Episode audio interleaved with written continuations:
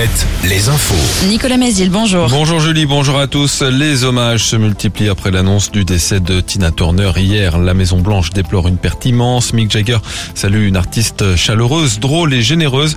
Tina Turner décédée donc hier à l'âge de 83 ans. On lui doit notamment les titres What's Love Got to Do With It, Simply the Best ou encore GoldenEye. Emmanuel Macron présidera en fin de matinée à 11h à Roubaix l'hommage aux trois policiers tués dimanche dans le Nord. Leur voiture a été percutée par un autre véhicule venant à contresens et dont le conducteur lui aussi décédé était alcoolisé et drogué. Le chef de l'État rencontrera les familles et les collègues des trois policiers morts à qui la Légion d'honneur sera remise à titre posthume. En Vendée, les urgences de Montaigu et de Fontenay-le-Comte ferment ce soir. En cause toujours la pénurie d'urgentistes et les difficultés pour recruter des remplaçants depuis le plafonnement de la rémunération de leur garde. À Fontenay, la réouverture est prévue demain matin. Ce sera samedi à Montaigu.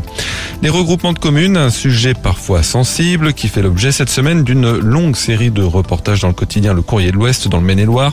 En disant le nombre de communes a été divisé par deux dans ce département.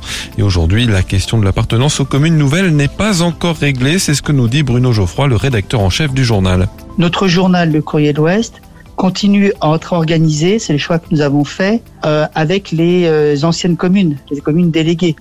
Parce que nous estimons qu'encore aujourd'hui, dix ans après, la, la, référence géographique, la référence euh, sentimentale de nos lecteurs, elle est encore à leur commune déléguée et non pas à leur commune nouvelle.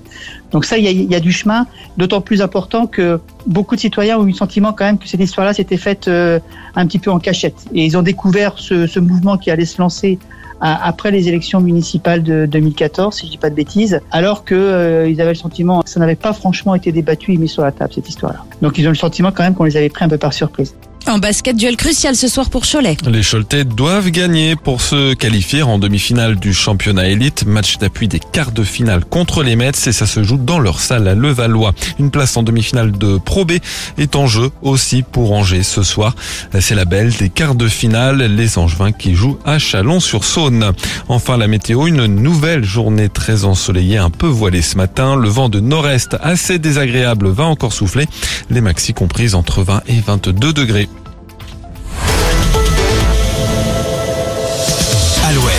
Alouette. Alouette. Le 6-10. Le 6-10. De Nico et Julie. Alouette. Très bon jeudi avec Alouette et encore bravo à Sébastien.